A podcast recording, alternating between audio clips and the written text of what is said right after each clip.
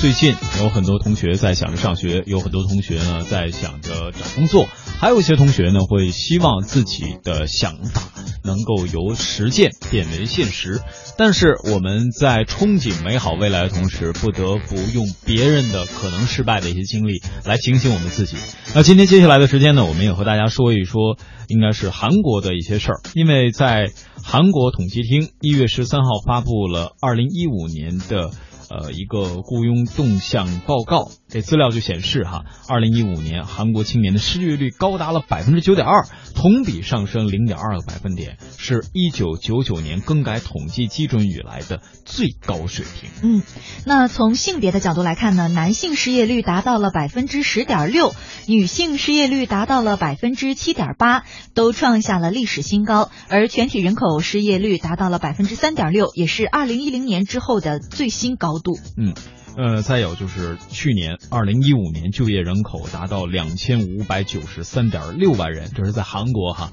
同比增长了多少呢？三十三点七万人，而这个被啊雇率呢，则是百分之六十点三，同比上升了零点一个百分点。在稍早之前，韩国总统朴槿惠也出席在青瓦台举行的迎新年活动，他对十年后韩国将靠什么发展，韩国的青年将靠什么谋生？感到有些担忧。那么，对于韩国国内以外的经济状况呢？呃，总统也是认为，世界经济仍未摆脱低迷的状态，韩国青年就业岗位、企业竞争力弱化、人口悬崖等是急需解决的内部课题。嗯。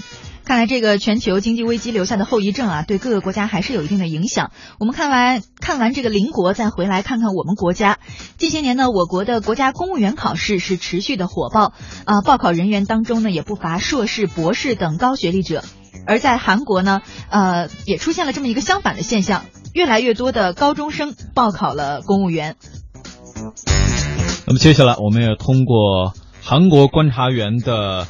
呃，分析来给我们带来关于为什么会有韩国越来越多的高中生放弃深造，直奔职场的这样的相关解读。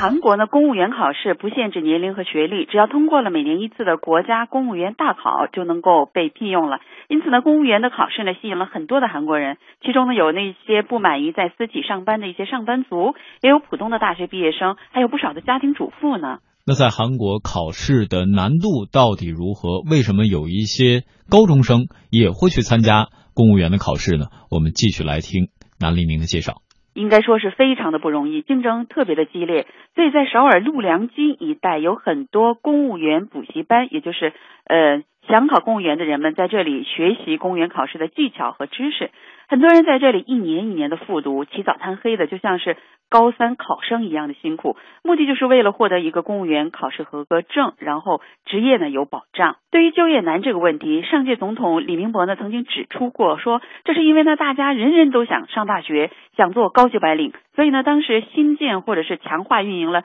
很多的职业高中。就是想促进那些呃非高级白领和蓝领的就业。当时他的主张受到很多人的责难，而现在呢，很多高中生则认为。反正上了大学毕业之后还要面对就业难的这种困难，那么还不如早早的就为就业做准备呢，提前步入社会。他们认为呢，上大学是一种浪费时间和资金的一种行为。那么政府也表示，今后将不断的扩大高中学历人才的就业机会，消除社会过于追求学历的这种风气。呃，大家都知道，韩国在上世纪六十年代到八十年代近三十年的时间里呢，经历了经济高度增长的时期。那么从一个战后的废墟成长成为亚洲的四小龙。当时的人呢，以进入那些蒸蒸日上的大企业为荣，因为呢，大企业当时虽然业务量是非常的大，经常熬夜加班，但是呢，待遇非常的好，月月分红，年年分红，那么过年过节还有节日费，呃，那个暑期度假呢还有度假费，甚至到了冬天还发月中泡菜制作费。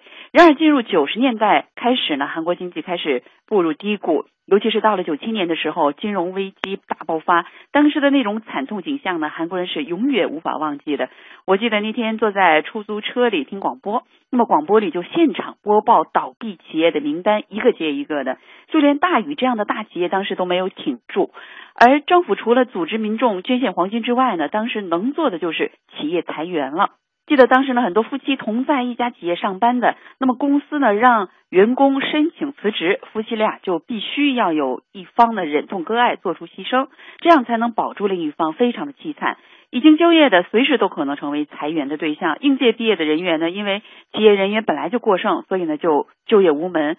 所以从那个时候起，韩国便开始进入了一个长期的就业难的时代。那么在这种情况下呢，过去被人们所不屑的那种低工资的公务员，就成了受人们极为欢迎的那种旱涝保收的那种热门职业了。呃，在韩国呢，公务员是分等级的，一级是最高，九级是最低。一般人呢，先从最低的九级开始，那么凭着工作业绩一点一点往上升，待遇也会一点一点提高的。